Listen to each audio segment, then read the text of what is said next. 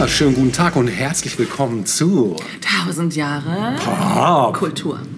mit heutiger Episode 39 Und dem Thema? Hochspannung. Wenn die Nerven blank liegen. Ich glaube, da werde ich so ein Geräusch das, einspielen, mach das, so ein ja. Entladungsgeräusch. Habe ich, glaube ich, noch. Da ist es. So, genau, Hochspannung, Natascha. Mhm. Das ist ja ein weites Feld, ne? Ja, stimmt. könnte man sagen. Mal abseits der Stromspannung Mhm. gibt es die Spannung im, in jeglicher Couleur. Ähm, und da haben wir festgestellt, ähm, da kann man also locker eine Episode mitfüllen. Absolut. Ne? Ja. Und ich habe mich so gefragt, mh, ab wann wir eigentlich in unserem Leben zum ersten Mal merken, dass Spannung auch ganz geil sein kann. Aufregend. Ja. Und äh, dann habe ich gedacht, naja, eigentlich im Grunde genommen wirklich schon in der Kindheit. Also Ja. es beginnt ja schon ähm, mit Versteckspielen zum Beispiel. Ja, super Diese Beispiel. Spannung, wird man äh, gefunden oder Ja, nicht, ja. ne? Ja, hinterm Baum sich, versteckt. kann man sich womöglich freischlagen? Auch das. Schafft man es? Richtig, Ne? genau. Ist man schnell genug? Richtig. Ist der andere weit genug entfernt? Genau. Und dann los. Und dann ab. Ja. Oder Mord im Dunkeln. Das wollte ich gerade sagen. genau, dort im Munkeln auch äh, ne, genannt. Absolut, Mord im Dunkeln. Mord War das auch für euch Ja, ein voll. beliebtes äh, Geburtstagsspiel? Absolut. Ja. Ne, das hatte natürlich noch den Faktor, dass dann ab einem gewissen Alter auch noch so anfassen, Hände aus dem Nichts und so, das war auch noch spannend. Ja. Ne? genau. Also es hat dann noch einen, eine zusätzliche Ebene geöffnet. Ähm, ja, also das äh, sind sehr frühe äh, Spannungs. Ja. Dann natürlich dann, auch ja. das Thema des, äh, was bringt das Christkind zu Weihnachten, Ach so, auch sehr spannend. Stimmt, das ist dann eher so eine wohlige Spannung. Genau, so ne? eine- so eine Aufgeregtheit, Aufgeregte, Genau, ja. ja. Stimmt. Oder äh, werde ich beim Fernsehen erwischt, obwohl ich es eigentlich nicht darf? ja, oder beim Finden Rauchen. die raus, das kam dann später, genau. Finden die raus, dass ich die Schokolade aufgegessen Ja, habe? genau. Ja, Ja. genau. Ja. Auch sehr gut, ja. Ja, da gab es schon so einiges. Ne? Spannung natürlich, wenn Klassenarbeiten zurückkamen. Ne? Hat man es verkackt oder doch War das vielleicht? bei der Spannung, bei mir war es einfach nur das Grauen. ja, Nervosität äh, Ja. in, in negativer Genau, Form. genau. Ja, das ist schon eher negative Spannung, ja. Ja. Mhm. Aber es stimmt, ein bisschen. Meine Erfahrung das, immer die war, je nervöser ich war, desto besser war meine Note. Und je unnervöser ich war, desto schlechter. Oh, echt? Mhm. So meine Erfahrung. ist halt auch sehr subjektiv wahrscheinlich, aber Wie sieht es denn so aus mit so Kinderbüchern oder auch Hörspiele beispielsweise? Ne? oh, sehr gutes Beispiel. Also Kinderkrimis, da sind mir so Sachen eingefallen wie Emil und die Detektive, Super. äh, Kästner, ne? Ja. Oder Kalle Blomqvist von Astrid Lindgren. Oh ja. Äh, und natürlich, ich glaube, da gibt es kaum jemanden, der sich das nicht ge- durchgelesen oder angehört hat, Fünf Freunde. Natürlich, fünf Ne? Freunde, drei Fragezeichen. Genau, ne, drei das Fragezeichen. waren so die Dinger. Also es gab Folgen von den drei Fragezeichen, da musste ich mich unter der Decke verkriechen, wenn Ich gewisse habe die gar nicht gehört, weil die mir zu unheimlich waren. Krass. Ja. Hm? Ja. Fünf Freunde war so das äh, härteste, was Ja, ich das- mir geben konnte. Wir mussten das dann noch toppen später mit Larry Brand, Geisterjäger und äh, John Sinclair. John äh, Sinclair habe ich später mit einem gemeinsamen Freund von uns, der hat mich genötigt. Ja. Da war ich aber Oh. auch schon über 20 und fand es mega Ja, unheimlich. also Konnte ich John. John Sinclair war definitiv Ja. eine, eine Klasse für sich, was, Ja. was das anbetraf, Ja. war das auf jeden Fall harter Tobak. Ja, Aber auch Larry Brand, das war so. Den kenn ich gar nicht. Ja, das war so ein bisschen unbekannter, ähm, aber auch hier Europa, ne, wie alles damals. Das war schon gruselig. Ähm, und ah, was gab es noch? Dann gab es diese H.G. Francis Horror-Dinger, die hatten immer so ein. Neon-Cover. Ah, doch, die Cover kenne ich. mhm. Die waren auch richtig heftig. Ja, Frankensteins im Insel, Geschäft vorbeigelaufen. so Kram. Ja, das war schon. Vom Gesicht geschlagenen Händen, Mhm. ja. Ja, und dann, das zieht sich eigentlich bis ins Erwachsenenalter. Ja. Ne? Also tatsächlich, ähm, ich habe verschiedene ähm, Statistiken dazu gesehen, aber ich habe jetzt die genommen, die mir auch, ähm, die mich bestätigt, sozusagen meine Annahme. Ja. Äh, und zwar sind tatsächlich auch Krimis in Buchform das beliebteste Genre. Ah ja. Ja. Und es gibt sie in jeder Geschmacksrichtung tatsächlich. Also wenn wir uns mal so das Fernsehprogramm Programm in Deutschland angucken, Tatort ist die beliebteste Serie überhaupt. Ist es immer noch, ne? Ja, Ja. genau. Dann die ganzen Soko-Geschichten, äh, aber dann auch so amüsantere Sachen wie Mord mit äh, Aussicht. Kennst du vielleicht auch noch, ne? Klar, mhm. Genau. Ähm, und Thriller natürlich gehen eigentlich immer und Ja. im Kino sowieso, wobei ich jetzt so fand, also in den letzten Jahren hat das eher ein bisschen abgenommen. Da sind jetzt eher so Comic-Verfilmungen und Fantasy Ja, eher so. Mhm. in den oberen Plätzen zu Ja. sehen, aber Krimi geht eigentlich immer. Das stimmt. Ja, wir werden das gleich noch, ich werde das mal noch ein bisschen weiter auseinanderpflücken. ähm, wenn du keinen Input mehr haben Nee, solltest. sag mal ruhig. Mhm. Ja, ich wollte das mal auf ein Wort bringen. Äh, ein Wort, was aus dem Englischen kommt, was man auch schon mal gehört hat. Den meisten ist es vielleicht ein Begriff, manchen vielleicht auch nicht so. Nämlich der Begriff des Suspense. Genau. Ne? Also sprich die, Gesp also die Gespanntheit, wenn man so will. Ne? Ich habe mir, falls ich dich kurz unterbrechen darf, Ja. dazu einen kurzen Hinweis hier gemacht, weil wir das nämlich schon mal hatten Mhm, tatsächlich. Da kann man auch gerne mal zurückspulen. Stimmt. Erinnerst du dich, in welcher Folge das war? In welcher Folge nicht mehr? Nee. Äh, das war in einer unserer Monumente-Episoden. Ah, okay. Äh, Da haben wir über Hitchcock Äh, gesprochen. Genau, den hätte ich jetzt nämlich auch angeführt als den Meister des Suspense Genau. eigentlich. Und der genau. hat ja, vielleicht kannst du den Unterschied nochmal zwischen Schock und Suspense, hast du den äh, drauf? Ja, oder? das kommt, also ich, ich gehe hier gleich ähm, mal so ein bisschen durch. Also, Mhm. wobei schon einer der früheren ähm, eben ist nun mal Alfred Hitchcock. Ist, mir fällt sonst noch Patricia Highsmith ein. Ja, Ne, genau. Mm, Das sind so, glaube ich, so die frühesten ähm, Mhm. Protagonisten, wenn man so zurückgeht, die angefangen haben, diesen Begriff zu prägen, Mhm. sozusagen. Ne?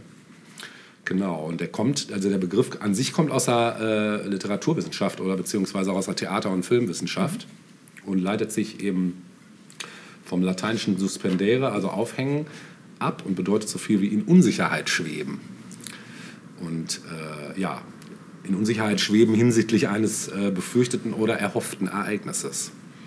Und neben anderen Typen von dramatischer Spannung ist dem Suspense die meiste Aufmerksamkeit zuteil geworden, weil er eben die äh, Spannungserzeugung mit den geringsten Mitteln ist, weil Suspense als intensivstes Mittel der Spannungserzeugung gilt.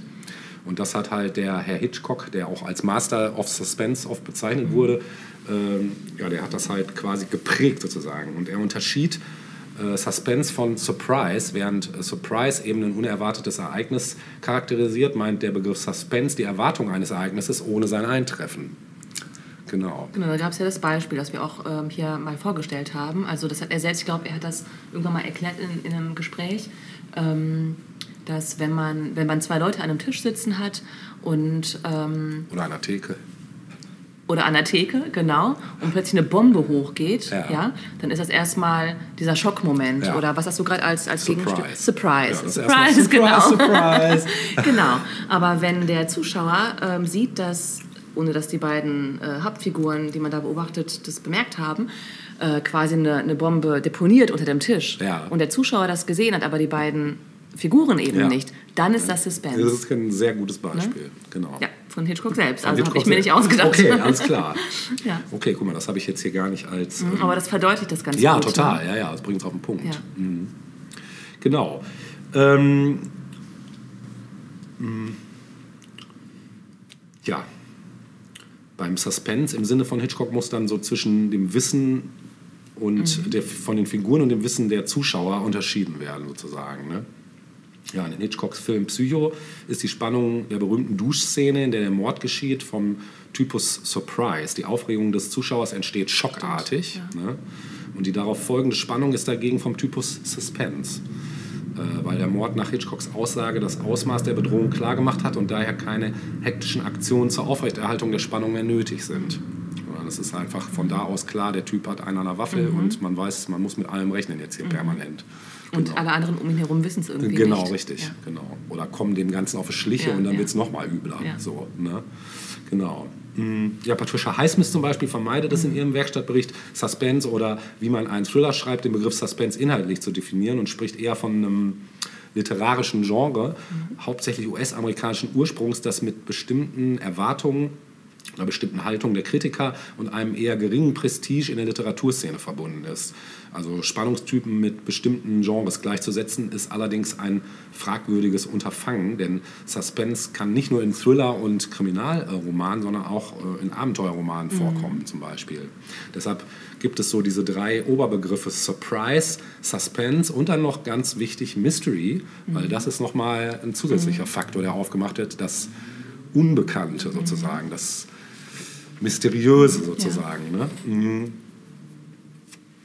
Genau, also beim Mystery zum Beispiel äh, steht eher für eine kognitive Spannung, die mit dem Rätseln der Leser oder Zuschauer über den weiteren Verlauf zusammenhängt. Und die bekannteste äh, Variante ist das Who Done It, also die Frage nach einem Täter, die sich erst am Schluss löst.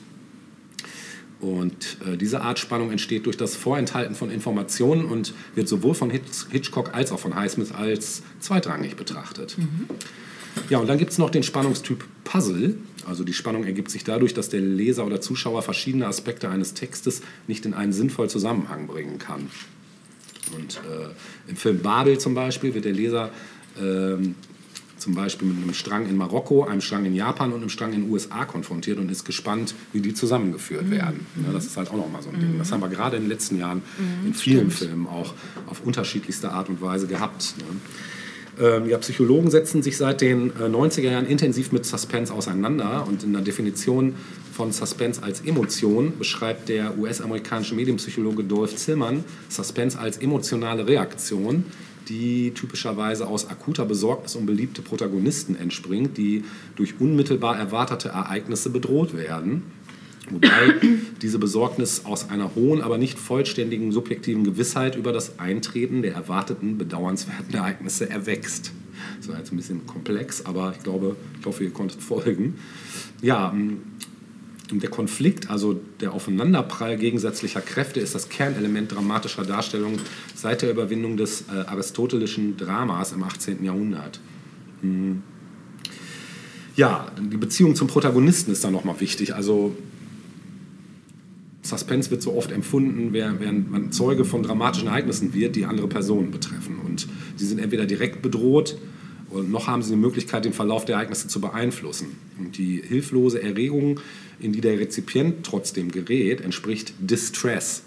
Mhm. Ne? Mhm, ähm, der Erregungstransfer von der literarischen oder filmischen Figur auf den Rezipienten funktioniert über einen Umweg. Hm, zwar ist nur der Protagonist in Gefahr, doch der teilnehmende Beobachter erkennt, was für diesen auf dem Spiel steht. Und mit dem Ergebnis, dass er mit den unmittelbar Betroffenen mitfühlt.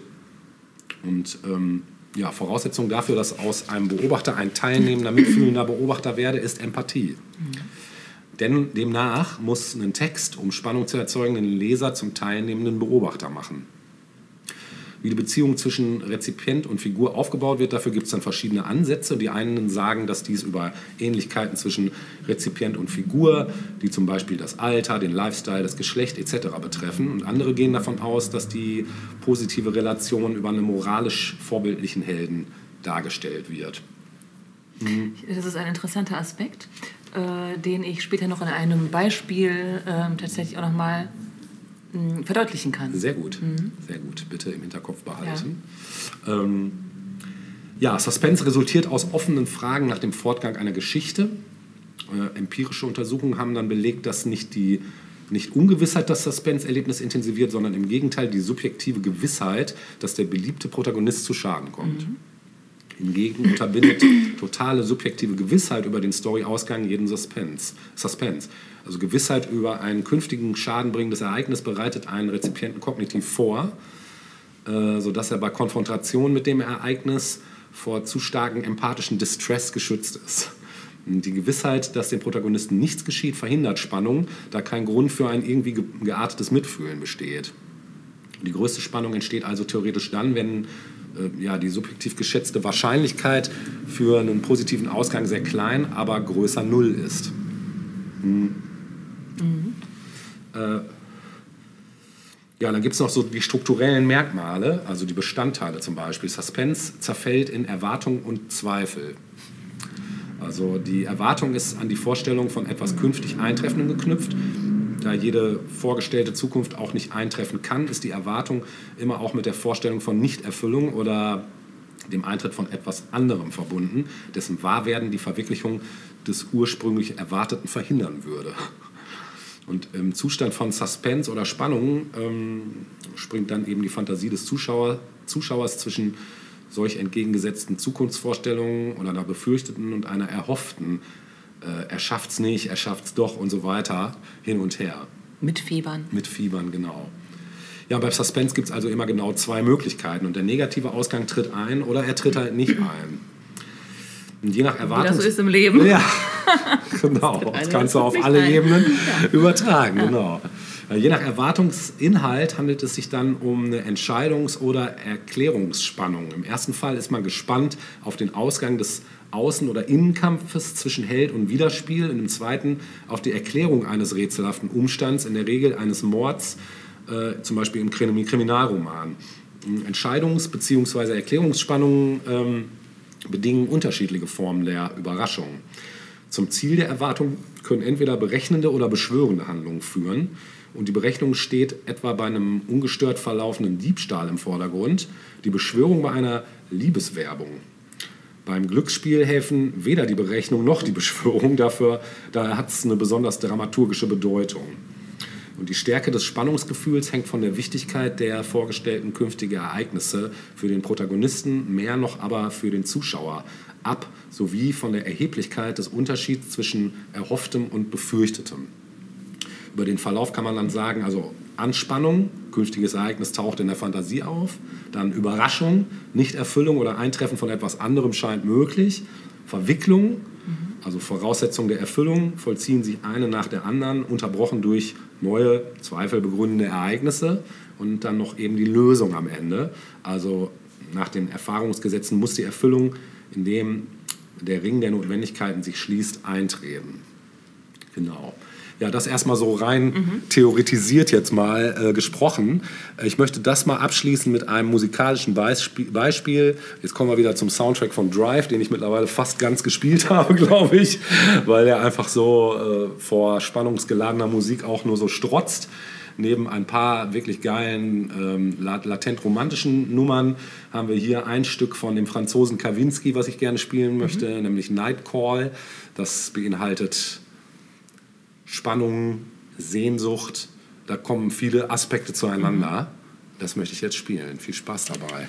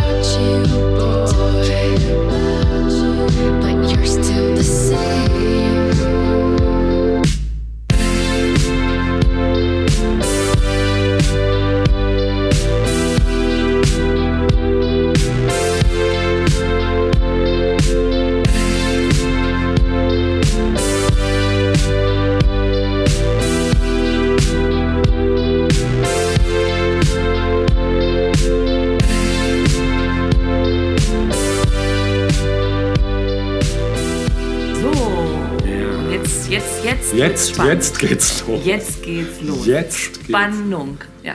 Oh, auch Sport kann spannend sein. Ja, alles kann ein, spannend ne? sein. Ja. Alles. Alles. Also. Ja. Okay, also ähm, wir kommen zu einem Film, den ich gerne vorstellen möchte, mit dir besprechen, weil Ja. du ihn wahrscheinlich auch gesehen hast, denke Bin ich. ich gespannt. Vielleicht, ja. Vielleicht Ich sogar auch mitgebracht. Hochgespannt bin ich. Und einleiten möchte ich diesen Film mit einem Genre, das in den letzten Jahren unglaublich beliebt geworden ist, nämlich True Crime. oh ja. Super. Also quasi wahre Verbrechen. Wahre Verbrechen. Wahre Verbrecher. Äh, ja, das ist eine Gattung, also auch eine Gattung innerhalb dieser ganzen Geschichte, die wir hier äh, untersuchen, Ja. in der nämlich reale Kriminalfälle nacherzählt werden. Äh, es gilt als äh, Sachliteratur. Ne? Ähm, und in Deutschland hat es vor allem in den letzten, ja, also seit den 2010ern nochmal einen unglaublichen Popularitätsschub erfahren. Ähm, es gibt natürlich TV-Formate, aber auch ähm, Podcasts, noch und nöcher zu dem Thema. Ähm, spezielle Magazine, die man kaufen kann, wo es um True Crime-Geschichten geht und so. Ne? Ist auch oft umstritten, weil dann immer so ein bisschen so, ja, auch, auch dieser andere Punkt noch mit reinkommt, dass sich Leute ergötzen am Leid anderer, am realen Leid anderer. Ja. Und äh, Vorreiter in Deutschland für True Crime war Aktenzeichen XY. Ungelöst, genau, ja klar. Gibt es seit 1967, ne, ist ganz klar der Vorreiter Ja. und hat interessanterweise, das habe ich jetzt auch noch mal in der Recherche gesehen, dass es in den letzten Jahren noch mal einen richtigen Schub Ja, erlebt krass, hat, auch die dass das Sendung. immer noch gibt. Ja, gibt es Das immer noch. Unglaublich. Echt. Aber auch in den letzten Jahren mal ein richtigen, richtiges Quotenhoch Ja, mehrfach erlebt hat. vorstellen. Ja, Mhm. ja. Ähm, ja, und ein Film, der ebenfalls eine wahre Begebenheit thematisiert, ist David Finchers Zodiac. Oh ja, geiler Film. Geiler Film. Aber auch spannend, ne? Mega spannend. Und ja. unheimlich Ja. und so, ja. Den wollte ich letztens gerade wieder gucken. Da habe ich den nämlich meinem Bruder empfohlen, weil er hat den noch nicht gesehen. Guck, sollte uns dein Bruder zuhören, Ja. dann äh, wird er jetzt hören, warum er sich den unbedingt anschauen Ja, äh, ja. sollte, den Film. Ja, David Fincher hatte kurz zuvor Seven, Sieben gedreht. Ja, stimmt. Hast du nicht dabei, ne? Nee. Schade, geil. weil das ist ja auch ein richtiger Ja, Schocker. Ne? Absolut, ja. Ja. Ähm, und 2007 äh, kam dann Zodiac ins Kino in den Hauptrollen. Tja, also eine bessere Crew kann es kaum geben. Jake Gyllenhaal, Ja. Robert Downey Jr., Mark Ruffalo und Anthony Edwards. Ja, stimmt. Ja, mega, So. ja. Und äh, thematisiert wird die wahre Suche nach dem Serienmörder, dem sogenannten Zodiac Killer, Ende der 60er Jahre. Ja. Wobei sich der Film über mehrere Jahrzehnte spannt, tatsächlich. Ja, hat auch Überlänge, ne? Ja, ich glaube auch. Über zwei Stunden. Genau, hat der. Mhm. richtig. Aber ist auch keine Sekunde lang. Überhaupt nicht. ja, ähm, der Film basiert auf den Büchern von Robert Graysmith, der als Karikaturist für den San Francisco Chronicle gearbeitet hat Ja. und auch selbst Briefe des Zodiac Killers für die Zeitung erhalten und gelesen hat. Oh, krass. So. Und dieser Robert Graysmith ist auch eine der Figuren, eine der Hauptfiguren in diesem Film. Also, das Ganze beginnt am 4. Juli 1969. Äh, Ein Unbekannter überfällt ein junges Liebespaar in ihrem Auto in Kalifornien. Ähm, und der junge Mann ist der einzige von den beiden, der halt überlebt. Ähm, und also die werden erschossen von, von diesem Unbekannten. Und bereits sechs Monate vorher, im Dezember 68, wurde ein junges Paar ebenfalls im Auto erschossen, auf ähnliche bestialische Weise. Ja, kurz nachdem eben dieses zweite Paar überfallen wurde im Juli, ähm, erhält im August des gleichen Jahres 69 der San Francisco Chronicle, neben anderen Zeitungen, die auch äh, Briefe bekommen, krypt, einen kryptischen Brief von einem Typen, der sich selbst Zodiac nennt und sagt, dass er für diese Taten verantwortlich ist. Er droht in diesem Schreiben weitere Menschen zu töten, so lange, bis man seinen Brief voller Codes entschlüsselt und ihn als Täter in der Zeitung veröffentlicht hat. Also da sehen wir auch schon etwas, das so ein bisschen, naja, äh, auch auf die Psyche dieses Typen irgendwie äh, hinweisen lässt. Ne? Also jemand, der ganz klar auch irgendwie im Mittelpunkt stehen möchte durch seine Taten. Ähm, Robert Graysmith, gespielt von Jake Gyllenhaal, also dieser Kati äh, Karikaturist, Kategorist der Zeitung, der glaubt nicht, dass in den Codes tatsächlich äh, der Täter zu finden ist. Das sind mehrere Briefe, die dieser äh, vermeintliche Täter da geschickt hat, aber er ist sich noch nicht so ganz sicher, ob man da wirklich dem Täter auf die Spur kommt. Ähm, ja, in, in der gleichen Zeitungsabteilung äh, ähm, oder in, ebenfalls für die Zeitung arbeitet, der Kriminalreporter Paul Avery, gespielt von Robert Downey Jr. Mhm. Äh, der nimmt Robert Graysmith erstmal nicht so ernst und Graysmith wird dann auch in die Details des Mordes oder der Morde nicht mit einbezogen. Ähm, aber irgendwann, ähm, als dann auch weitere Briefe ankommen, ähm, ja, ähm, wird dann quasi Graysmith doch dann irgendwie mit einbezogen.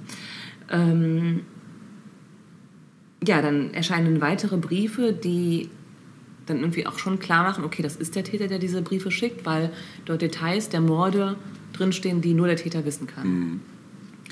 Die Zeitung veröffentlicht dann ähm, eben jene Briefe und es gibt dann auch ein Ehepaar, äh, das einen der Codes entziffern kann. Und parallel zur äh, Zeitungsrecherche äh, ermittelt natürlich auch die Polizei, mhm. klar. Und dort sind es vor allem die Detectives Dave Tosky, gespielt von Mark Ruffalo, und Bill Armstrong. Gott, ich wusste gar nicht mehr, dass Mark Ruffalo da auch mitspielt. Voll geil. Ich hatte nicht mehr auf dem Schirm, dass Anthony Edwards und war der nicht bei Emergency Room? Der Name sagt mir was, aber ich habe gerade kein Gesicht vor Augen. Mhm. Naja, diese beiden ähm, spielen eben die Detectives und die äh, recherchieren natürlich auch und ermitteln. Und ja, dann im September 69 äh, ähm, gibt es ein weit oder gibt es zwei weitere Opfer, ein junges Paar, das erstochen wird mhm. vor dem gleichen Täter. Und im, wieder noch im gleichen Jahr erschießt er dann noch einen Taxifahrer. Also es ist halt wirklich, ja, ähm, sch schlimmste Morde innerhalb kürzester Zeit mhm. werden da begangen. Ähm, es kommt dann sogar so weit, dass der Mörder oder jemand, der sich zumindest als dieser ausgibt, ähm, sogar ein Telefoninterview im Fernsehen gibt. Also ganz ähm, ja, perfide irgendwie, auch ganz schlimm. Ja. Und 1971 dann, also im Prinzip zwei Jahre, zweieinhalb Jahre nach Aufnahme der Mordermittlungen, gibt es dann einen ersten richtigen Verdächtigen namens Arthur Lee Allen. Mhm. Äh, aber blöderweise passen weder die Handschrift noch die Fingerabdrücke zu ihm. Ja. Und, ähm, und dann, ja, verfolgt man eben über die nächsten Jahre, wie Gray Smith, also der äh, Karikaturist, den Fall weiter verfolgt mhm. und auch eigenständig Nachforschungen anstellt. Ähm, die anderen drei Typen, ähm, also die beiden Detectives und der Kollege aus dem Kriminalressort, ähm, die wechseln teilweise auch ihre Stellen. Also Avery wechselt zu einer anderen Zeitung und die Cops wechseln in andere Bereiche. Aber Gray Smith äh, kann, also kann nicht lassen. Ne? Mhm. Der, ähm, den hat das so eingenommen, dieses Thema, dass er wirklich seine gesamte Freizeit damit verbringt, diesem Killer auf die Spur zu kommen. Und äh, er beginnt dann auch ein Buch über den Serienmörder zu schreiben. Ähm, eben eins dieser Bücher, das eben als Basis auch für diesen Film gilt. Mhm. Ähm, er recherchiert so exzessiv, dass seine Frau ihn mit den Kindern verlässt. Also es hat auch massive Auswirkungen auf sein Privatleben. Mhm. Ähm, irgendwann bekommt er dann auch selbst anonyme Anrufe, bei denen am anderen Ende der Leitung nur geatmet wird und so. Also ähm, mhm, schön. Ja, ähm, ich will auch gar nicht mehr erzählen. Wie gesagt, der Film zieht sich über mehrere Jahrzehnte, denn ja. ähm, im Vordergrund steht eben Gray Smith und die Suche nach dem Täter und ähm, das, was diesen Film so unglaublich spannend macht, ist ähm, klar überhaupt das Thema des Serienkillers. Das mhm. fasziniert, mhm. fasziniert, glaube ich, immer, ganz viele Menschen ja. immer wieder, weil ja. das so, ja, was ist es eigentlich? Ich weiß gar nicht, woran das liegt. Äh, das dieses Unheimliche, äh, woran man sich aber auch so ein bisschen auch aufgeilt manchmal. Ja, ne? ja es ist so, so eine morbide Geilheit, mhm. ne? so eine, ja, stimmt. Also es ist eben einmal diese, diese Grundthematik, ne? Mhm. Ähm, und dann aber natürlich auch das Setting. Also mhm. äh, Ende der 60er und dann die 70er hindurch. Der Film ist einfach auch so gedreht, dass man sich in den 70ern wiederfindet. Es ist alles sehr düster gefilmt. Es ist ähm, natürlich viel mit Brauntönen gearbeitet worden und mhm. so. Und ähm, immer wieder dieser unbekannte Mörder, der irgendwie nicht gefasst wird. Mhm. Ne? Ja, wie gesagt, also ähm, ich sage jetzt gar nicht, wie es ausgeht, aber es ist, ähm, auch, wenn es, auch wenn es keine krassen Action-Szenen oder so gibt, es ist einfach ein unglaublich spannender ja, Film. also spannend, der ja. Film ist unglaublich spannend. Atmosphäre und einfach. Ne? eben, es ja. ist in diesem Film ganz klar die Atmosphäre. Es ist auch der Einsatz von Musik in diesem Film und die Schauspieler natürlich. Ähm, ne? Äh, ähm, unterstreichen das Ganze nochmal durch ihr Talent und Können. Mhm. ja. Ähm, der Soundtrack, äh, den fand ich auch mal ganz interessant, mhm. den David Fincher. Ähm, hat, dem war es wichtig, dass er populäre, populäre Songs der Jahrzehnte nimmt, mhm. ähm, die der Film umfasst, um eben auch so ein gewisses Stimmungsbild zu vermitteln. Und eigentlich sollte es neben diesen populären Songs, äh, sollte es keine originale Filmmusik geben, eher eine Art Soundschnipsel. Mhm. Also, dass man bestimmte Songs mehr so im Hintergrund hört, an der mhm. Tanke oder im Supermarkt oder keine Ahnung wo. Und ähm, Fincher sagte dann auch dem Studio, dass er gar keinen Komponisten bräuchte und die Songs, die er eben benötigt, würde man kaufen. Mhm. Ja, ähm, es gab aber dann einen Sounddesigner namens Ren Kleiss und der fand dann aber doch, dass, dass der Film doch ein bisschen Musik bräuchte und ähm, hat dann die Töne, also wer sich damit ein bisschen näher befassen möchte, der hat das irgendwie ganz interessant irgendwie auch gemacht. Der mhm. hat sich wirklich teilweise Tonschnipsel genommen des Komponisten David Shire mhm. ähm, und das Ganze damit nochmal untermalt. Ja, ich ähm, wirklich, also das ist ein ich bin, ich bin ja wirklich auch echt ein schissiger so Mensch, ne, wenn es um so spannende Filme und so geht. Und dieser Film ist ganz klar, also in dieser Kategorie für mich, ne, weil er so eine leise gucken? Spannung ja. auch irgendwie vermittelt. Ich konnte ihn gucken, ja, ja, klar, wenn was gut ist, dann gucke ich es mir natürlich ja. auch an. Ne? Ähm, ja, sehr empfehlenswert. Mhm, auf jeden Fall. Ne? Pflicht guckt. Eigentlich schon, ja. ne? genau. Und ähm, der Soundtrack ist natürlich auch ähm, klar toll, wenn mhm. man weiß, dass er da irgendwie die Songs der letzten 30 Jahre irgendwie zusammengefasst hat, seit den äh, 70ern. Mhm. Und ich war ein bisschen unschlüssig. Also am liebsten, also ich bin immer noch unschlüssig ähm, zwischen zwei Songs, die Soll ich, ich was losen? Bitte? Nee, nee ich Aha. glaube, ich bin jetzt mutig, und weil, weil ich nämlich diesen einen Song echt, echt auch im Hinblick auf diesen Film echt ein bisschen unheimlich finde. Ja? Aber da wir ja in der Folge eben sind, wo es um Unheimliches und Spannendes geht, wäre es ja. ja Quatsch, das eben nicht zu spielen. Du stellst dich jetzt da. Ich stelle mich meinen Ängsten. das finde ich gut. Und ähm, hören jetzt von Donovan Hurley Gurley. Oh, geil. Geil. Ja, dann viel, viel Spaß. Viel Genügen dabei.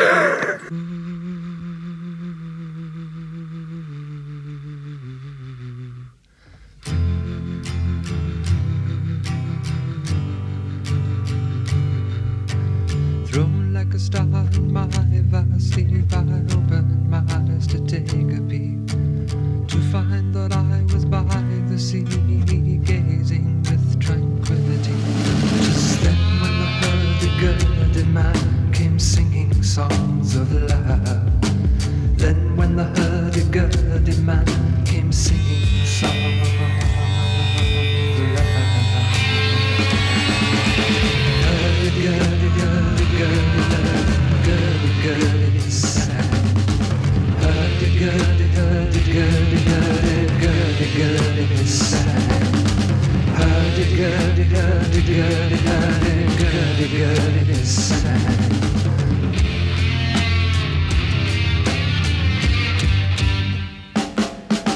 Histories of ages past, unenlightened shadows cast down through all eternity the crying.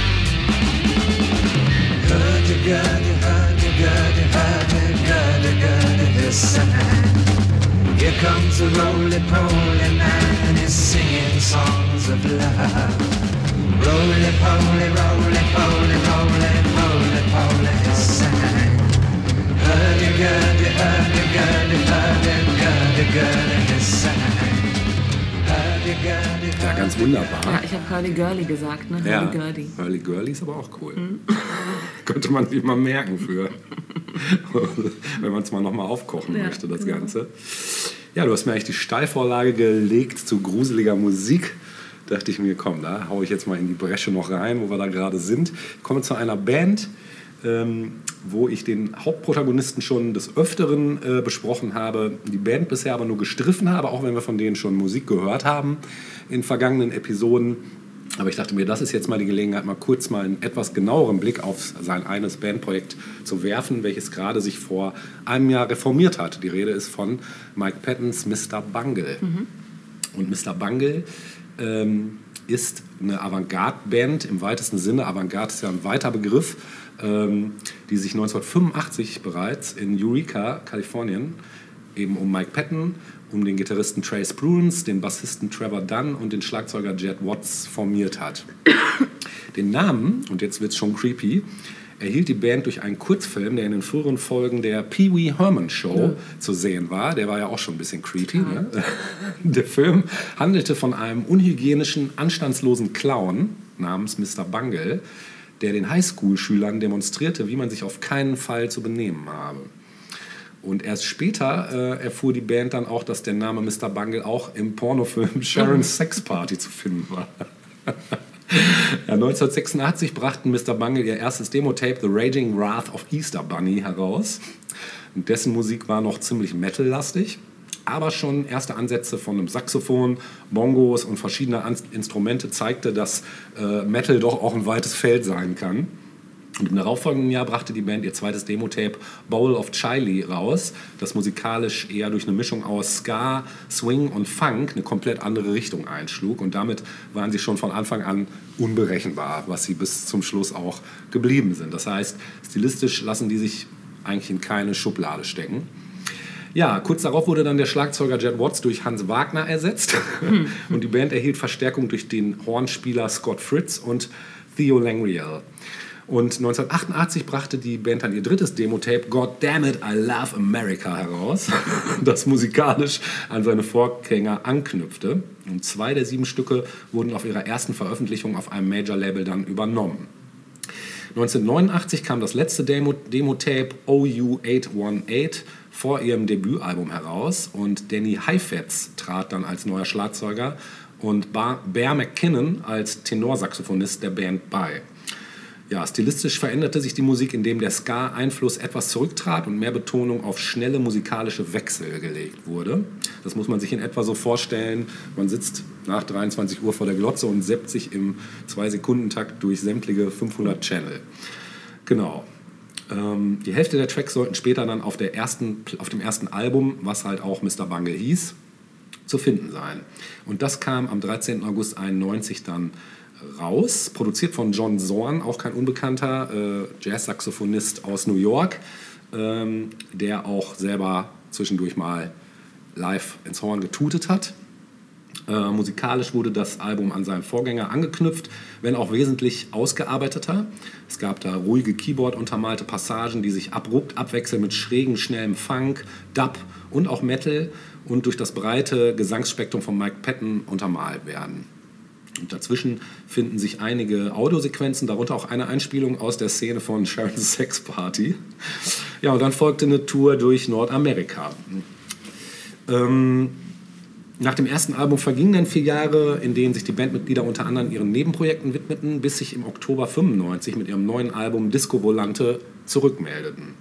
Auf dem Album erweiterten sie dann das musikalische Spektrum um ein Vielfaches, indem sie hier auch Einflüsse aus Jazz, Death Metal, Techno, Punk und Tango, um nur ein paar zu nennen, zum progressive Fusion zusammen und wieder auseinanderlaufen ließen. Das Album eröffnet gegenüber den äh, weiteren Veröffentlichungen der Band ein erhöhtes Tempo und gesteigerte Virtuosität. Sowohl der Einfluss von John Zorn als auch jener der äh, Filmindustrie fließen deutlich in die musikalische Gestaltung dann ein.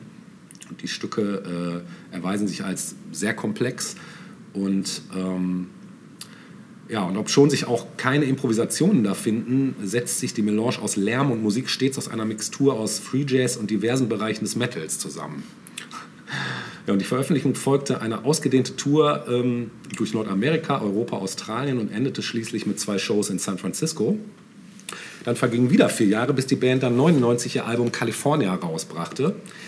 Ähm, das kreative Engagement wurde die Band äh, wurde auch auf der Platte gerecht, auch wenn die wesentlich gemäßigter und gebändigter äh, daherkommt. Und einige Lieder lassen sich durchaus der Sparte Easy Listening zuordnen. Wobei bei anderen Liedern der Stil von Disco Volante wieder durchschimmert, also ohne jedoch auf diesen krassen Tauchgang dann zu gehen. Ja, und nachdem dann längere Zeit das Gerücht der Auflösung kursierte von der Band, wurde es im Dezember offiz äh, 2004 offiziell bestätigt. Dann widmeten sich dann eben die einzelnen Bandmitglieder ihren Nebenprojekten. Ähm, Mike Patton und Trevor Dunn gründeten zusammen mit Buzz Osborne von den Melvins und Dave Lombardo von Slayer die Band Phantomas. Und Trace Prunes konzentrierte sich 95 auf sein Nebenprojekt Secret Chiefs, das zu, ne, zu seiner Hauptband wurde. Ja, und letztes Jahr haben die dann die Drohung wahrgemacht, sich reformiert und haben ihr allererstes Demo-Tape nochmal komplett neu aufgenommen und als Album rausgebracht. Also The Raging Wrath of Easter Bunny ist jetzt mittlerweile eben als 2021-Version erhältlich. Auch sehr geil, aber eher Metal. Also da kann man wirklich sagen, es ist Metal, aber auch nicht klassisch, sondern ja, Freigeist. Und Spannung? Äh, wie, ja. wie ziehst du da die Verbindung? Also ich muss hier sagen, dass der Begriff Suspense hier eigentlich so ah. in Musik gepackt ist. Okay. Also eigentlich kannst du sagen, du weißt nicht, was dich in den nächsten Sekunden erwartet. Mhm. Und ich habe mich jetzt hier okay. auch schwer getan, einen Song auszuwählen, deshalb musst du jetzt auch einen losziehen. Also ich verstehe es jetzt nicht so, dass es irgendwie...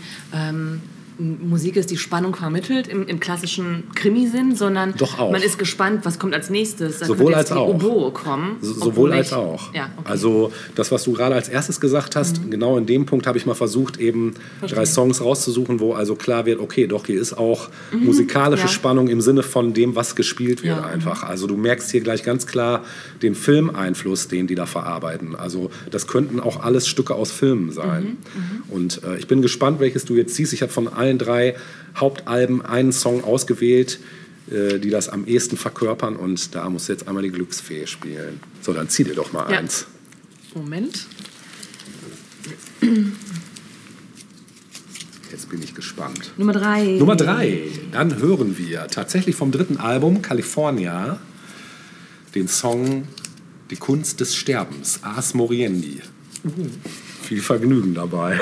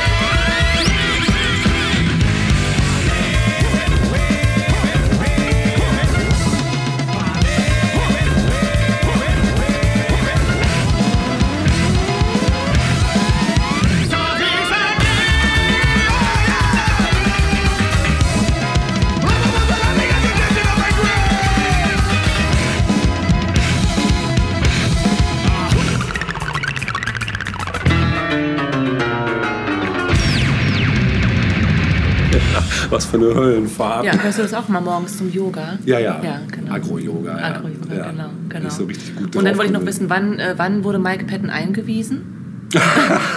Ohne Witz, der hat Oh. tatsächlich letztes Oh nein, Jahr eine Zwangspause eingelegt wegen psychischer Oh, Probleme. das tut mir leid. Aber Das wusste bedingt durch. Corona. I'm sorry, Mike. Ja. Ja, Er ist aber wohl wieder zurück jetzt. gut. Gut, Ja. Du, aber wahrscheinlich hilft ihm das sogar, so eine Art Musikoutlet. Klar, das hat er selber auch im Interview schon oft Ja. gesagt. Er wüsste nicht, was, er, wär, was, was er wäre, wenn Ja. er nicht äh, Musik machen würde. Ja.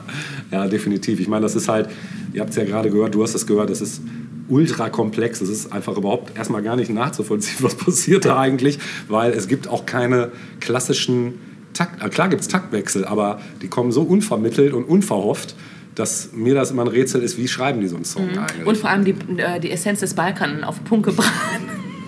Das noch obendrein. Also sprich, hier war ja ganz klar Ja, der der Einfluss 90ern. des Balkans Ja. durchaus zu hören.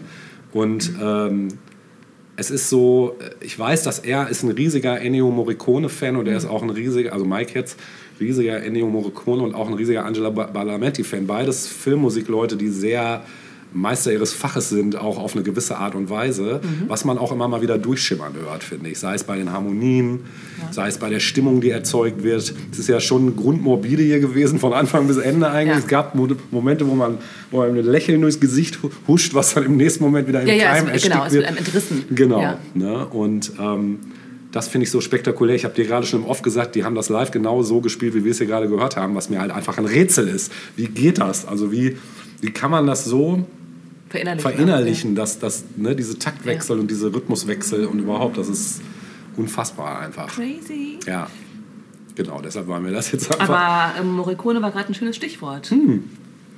Hau raus. Yes. Kommt der jetzt oder was? Nein, Also. aber auch Einfluss. Oh, jetzt kommt- Äh, bei meinem nächsten Beitrag. Ein Film? Äh, nein, auch ein musikalischer Ah, Beitrag. okay. Ja. Ähm, und zwar soll es um das Album 12 Reasons to Die von Ghostface Killer Oh, geil. Ein absolutes Geil. tolles Album, Ja, muss ich sagen.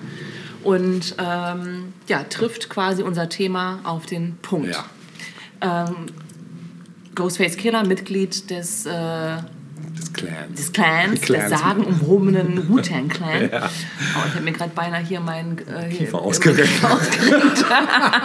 Unangenehm. Ja. weißt du was? Ja, äh, jetzt mal kurz Warte, ich off renk topic. den Ja.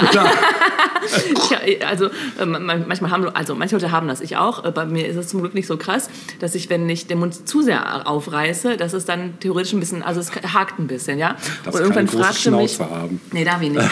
Und den Mund auch nicht zu voll nehmen. Ja, nee. auch nicht, Nein, nee. und irgendwann fragte mein Zahnarzt mich, ob, das, ob ich das schon mal hatte, dass es nicht zuging. Ich so, wie? Das gibt's? Sehr, sehr klar. Maulsperre. Ist das krass? Heftig. Seitdem habe ich Angst, zu laut zu lachen. Und weiß Gott was noch. Also, Ja, ganz schlimm. Naja, okay. Also kommen wir zurück zu Ghostface Killer. Ähm, Das Album ist aus dem Jahre 2013 und ach, das ist ähm, noch gar nicht so alt. Mir kam es, ich dachte, oh krass, schon so alt. Ja, fast, 20, äh, fast 10. Ja, fast zehn Jahre. Mhm. Und äh, 2013 war es sein mittlerweile zehntes Solo-Studio-Album, was ich mega krass Ja, finde. Ja, wenn stimmt. man denkt, dass er auch mit Wu-Tang ja auch seine Sachen rausgebracht hat. Ja. Ne? Es ist ein Konzeptalbum. Ja. Und ähm, wenn ich äh, Ghostface Killer sage in diesem Zusammenhang, muss ich auch Adrian Young sagen, denn Adrian Young ist der Produzent und Komponist des Albums Ja. ähm, und gleichermaßen beteiligt an diesem Werk wie Ghostface selbst. Als Executive Producer ähm, zeigte sich RZA verantwortlich, also auch ein. Bruder aus dem Wu-Tang Clan. Ja. Ähm, bitte? Ein Broseph. Genau. ähm, ja, dann gibt es auch so ein paar Gastrapper äh, auf dem Album, unter anderem natürlich auch weitere Mitglieder des Wu-Tang Clan. Äh, da hält man ja auch zusammen. So. Ähm, ausgegangen ist diese ganze Geschichte von Adrian Young. Der hatte nämlich die Idee zu einem Soundtrack äh, zu einem Horrorfilm, der 1968 spielen soll.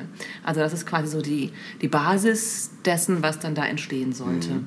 Und innerhalb von zwei Wochen schrieb er ja die Grundlage zu allen Stücken des Albums, also Adrian Young.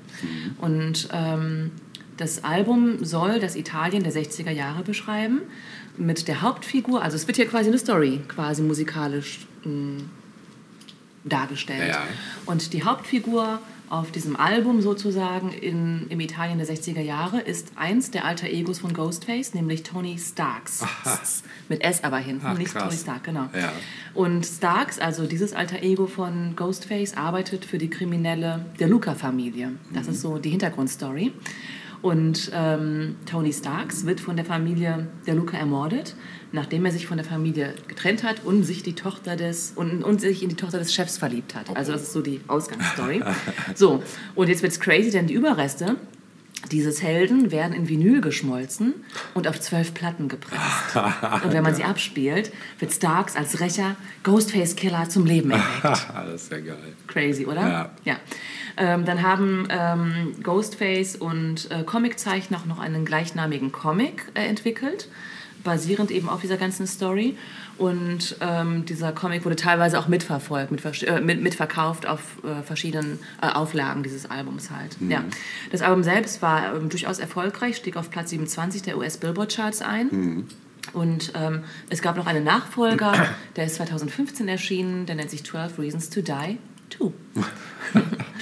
ja, hier mal ein paar Kritikerstimmen äh, zu diesem Album. Äh, Ken Capobianco vom Boston Globe gab dem Album 9 von 10 Punkten. Er sagte, die Songs sind kurz, sodass Präzision und Prägnanz Priorität haben. Und die Reime sind scharf genug, um Venen aufzuschlitzen.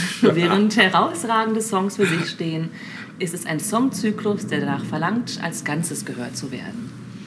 Ja, der Song ist auf vielen, oder das Album ist auf vielen Bestenlisten des Jahres gelandet. Pop Matters wählte das Album auf Nummer 10 der besten Hip-Hop-Alben 2013. Mhm. Und dort heißt es zum Album, je nachdem, wie man drauf schaut, hat 12 Reasons to Die die dümmste oder die coolste Handlung überhaupt.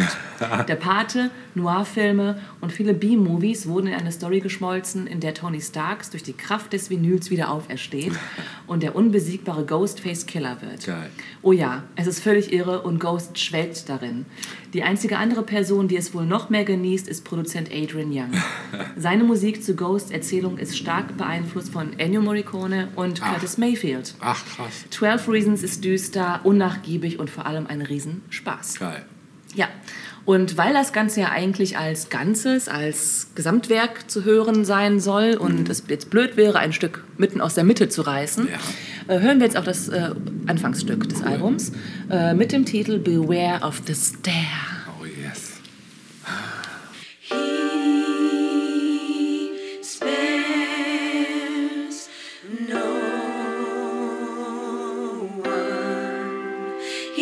Forgotten but he was.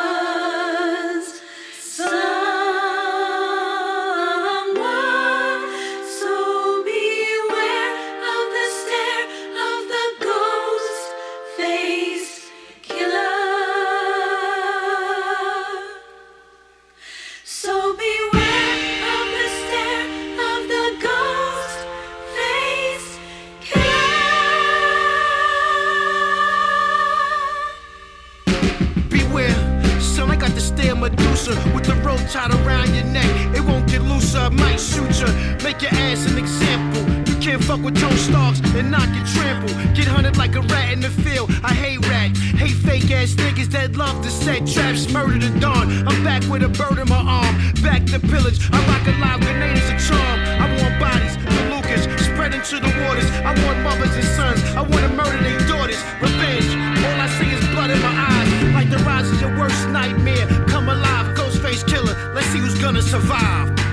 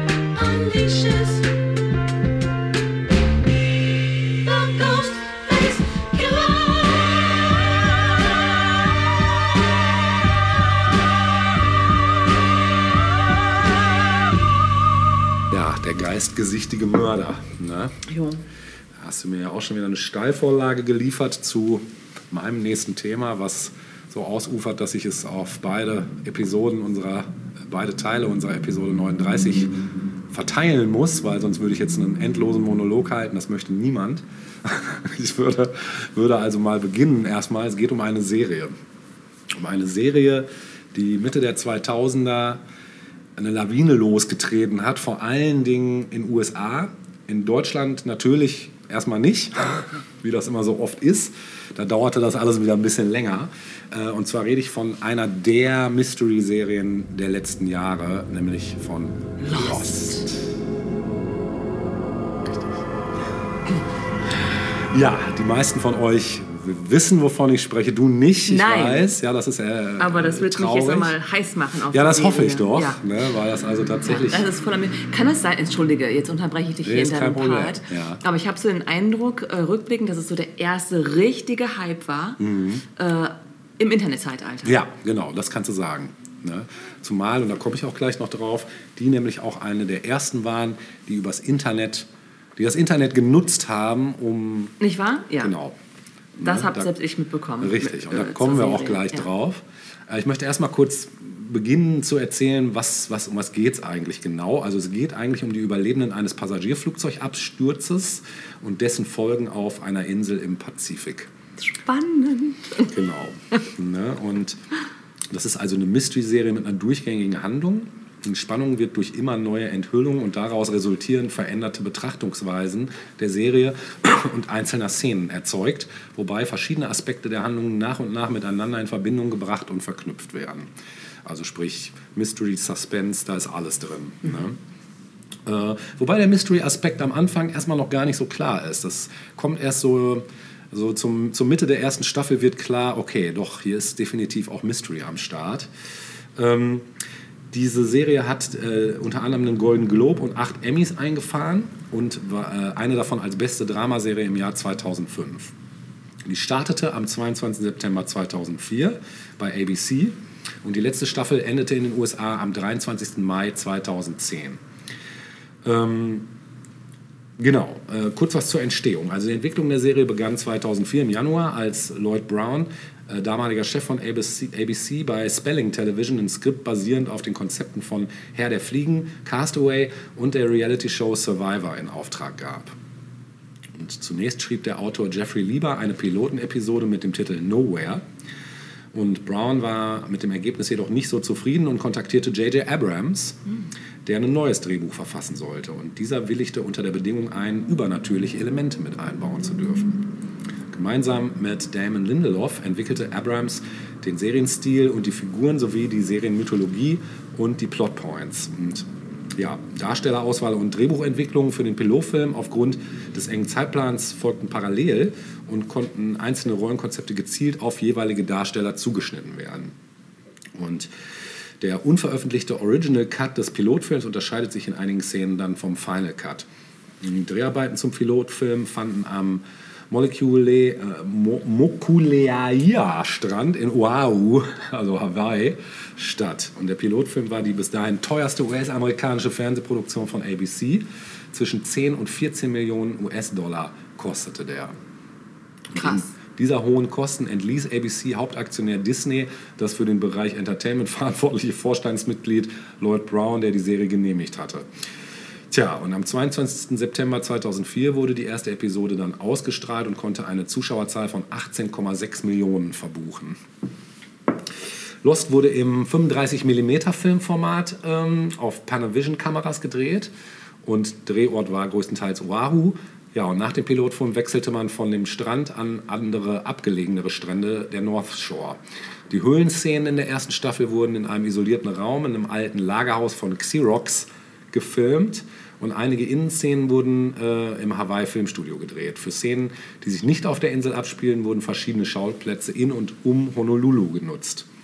Und schon vor Produktionsbeginn an wurde großer Wert auf die Geheimhaltung der Mysterien in der Serie gelegt. So waren lediglich Lindelof, Hughes und Abrams in das übergeordnete Storykonzept der Serie eingeweiht. Und sonst niemand. Am 21. September 2005 äh, begann dann die Erstausstrahlung der zweiten Staffel.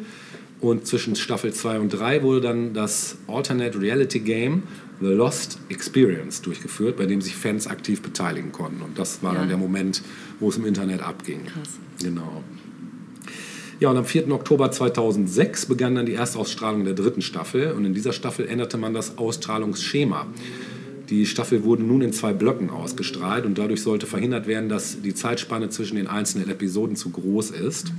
Und dieser Umstand in Staffel 2 wurde mehrmals von Seiten der Fans kritisiert, da war das nämlich immer voll die langen Pausen zwischen.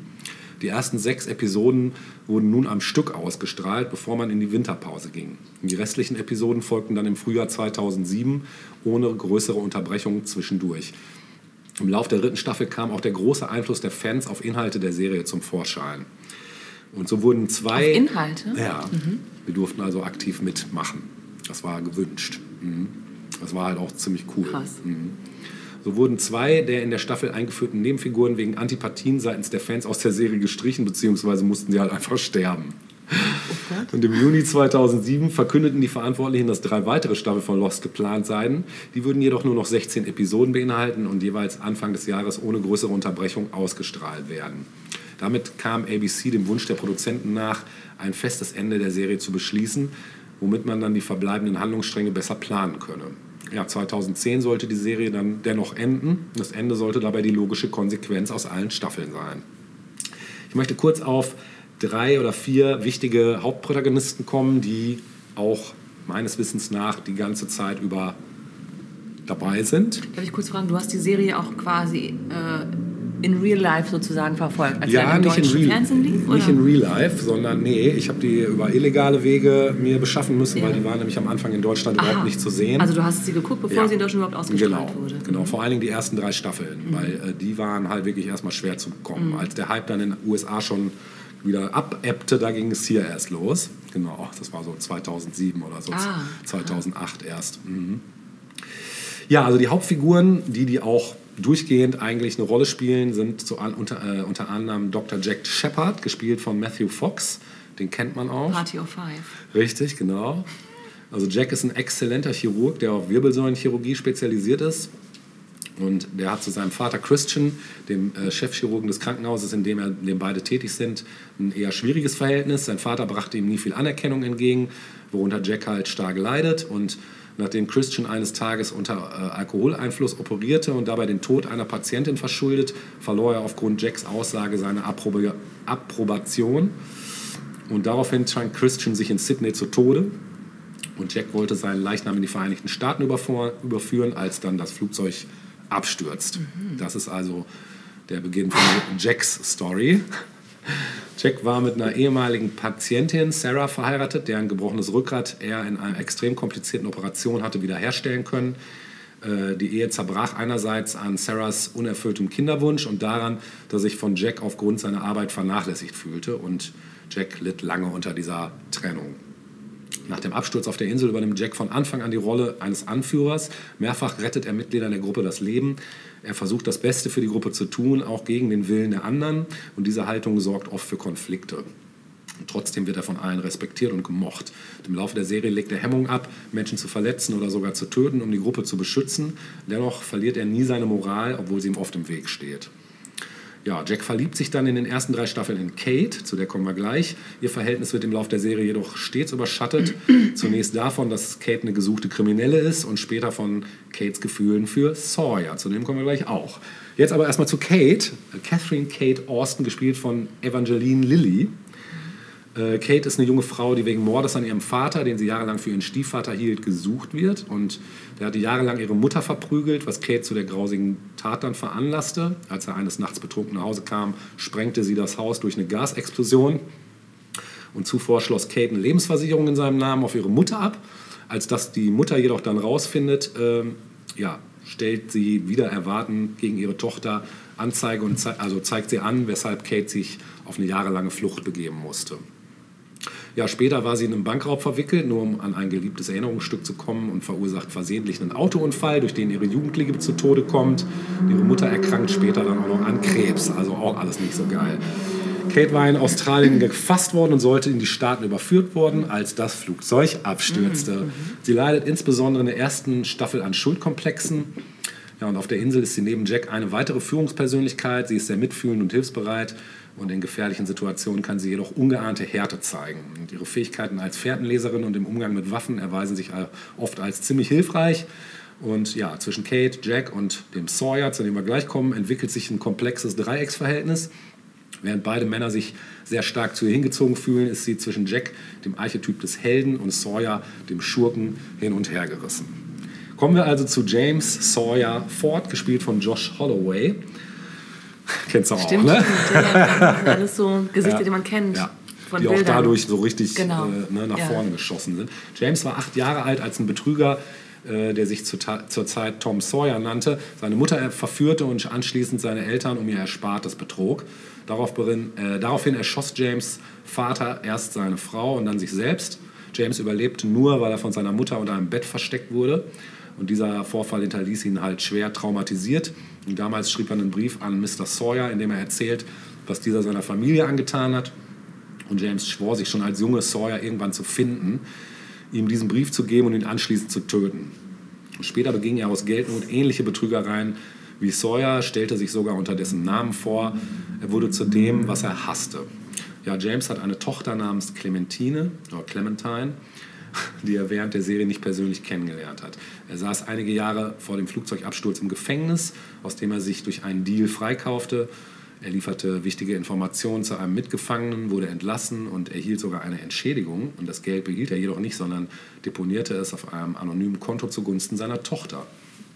In Australien suchte James dann einen Mann auf, von dem er glaubte, dass jener Sawyer sei und tötete ihn. Es stellte sich jedoch heraus, dass ihn sein Kontaktmann reingelegt hatte und der Mann nur jemand war, der den falschen Leuten viel Geld schuldete.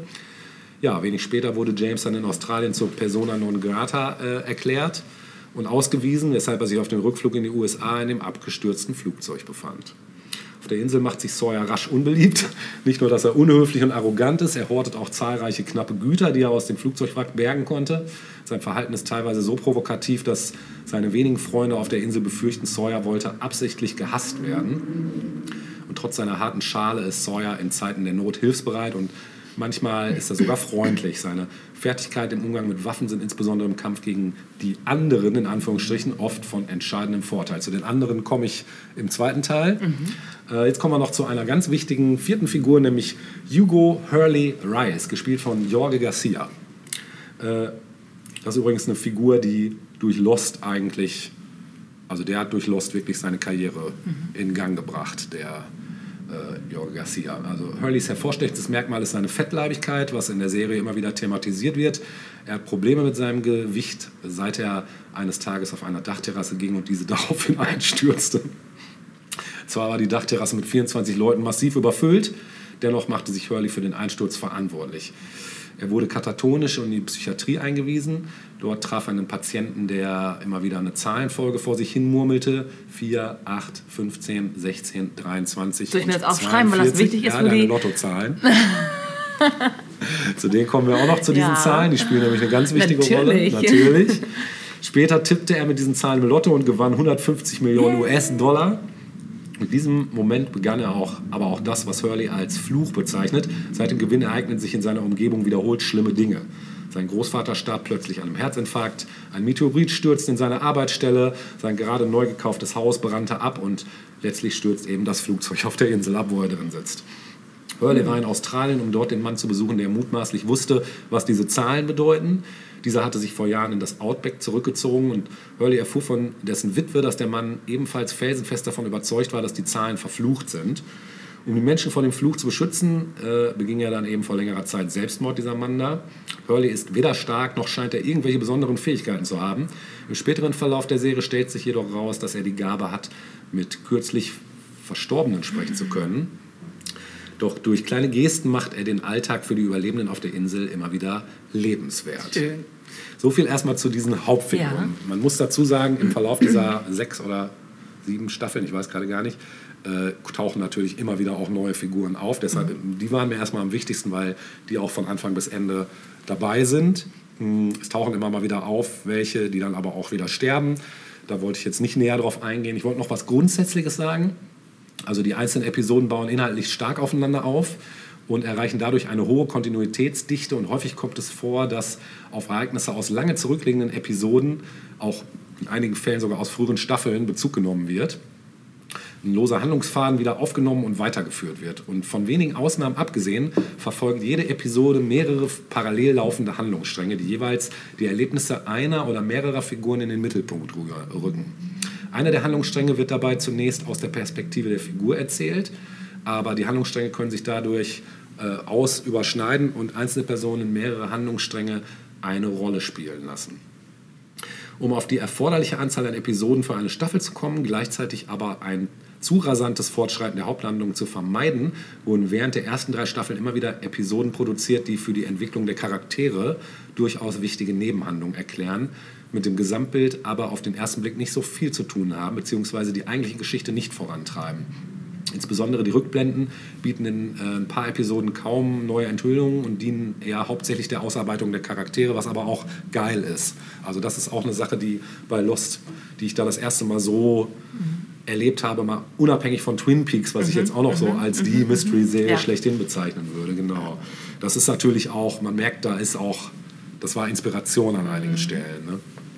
Ja, die ersten drei Staffeln beschäftigt sich die Haupthandlung der Serie mit den Ereignissen auf der Insel und daneben bekommt der Zuschauer in den meisten Episoden durch Rückblenden Einblicke in die Vergangenheit der Protagonisten. Und die Rückblenden haben dabei verschiedene Funktionen. Einerseits erklären die dann oft das Handeln beziehungsweise den Charakter der Personen in der gegenwärtigen Handlung auf der Insel mit ihren Erfahrungen aus der Zeit, bevor sie auf die Insel, bevor es sie auf die Insel verschlug.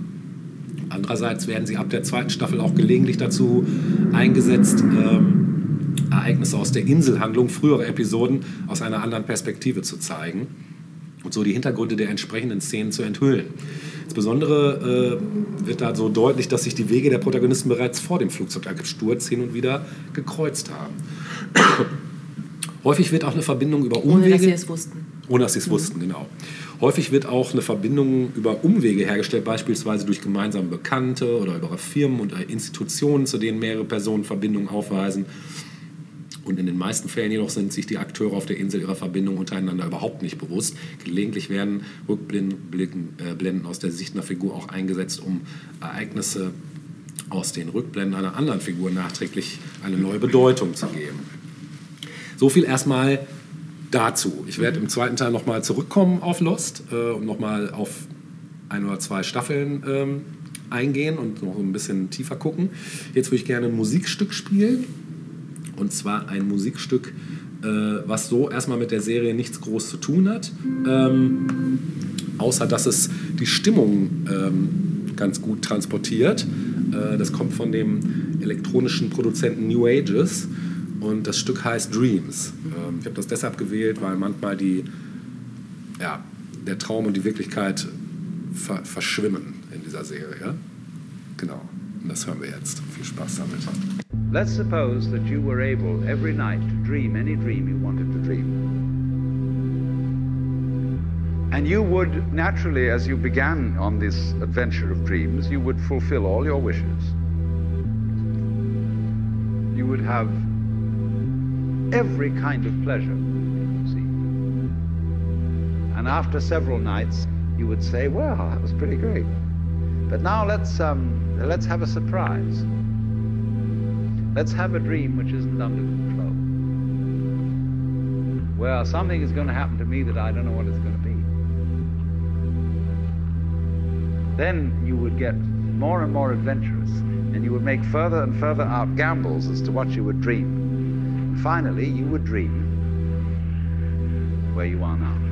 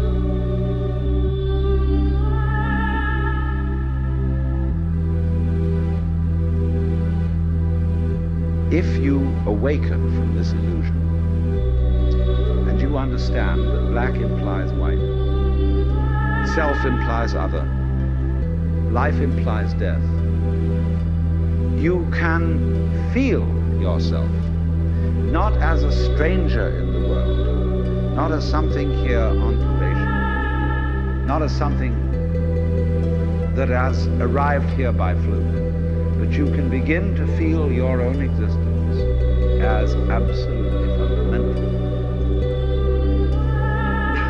What you are basically, deep, deep down, far, far in, fabric and structure of existence itself.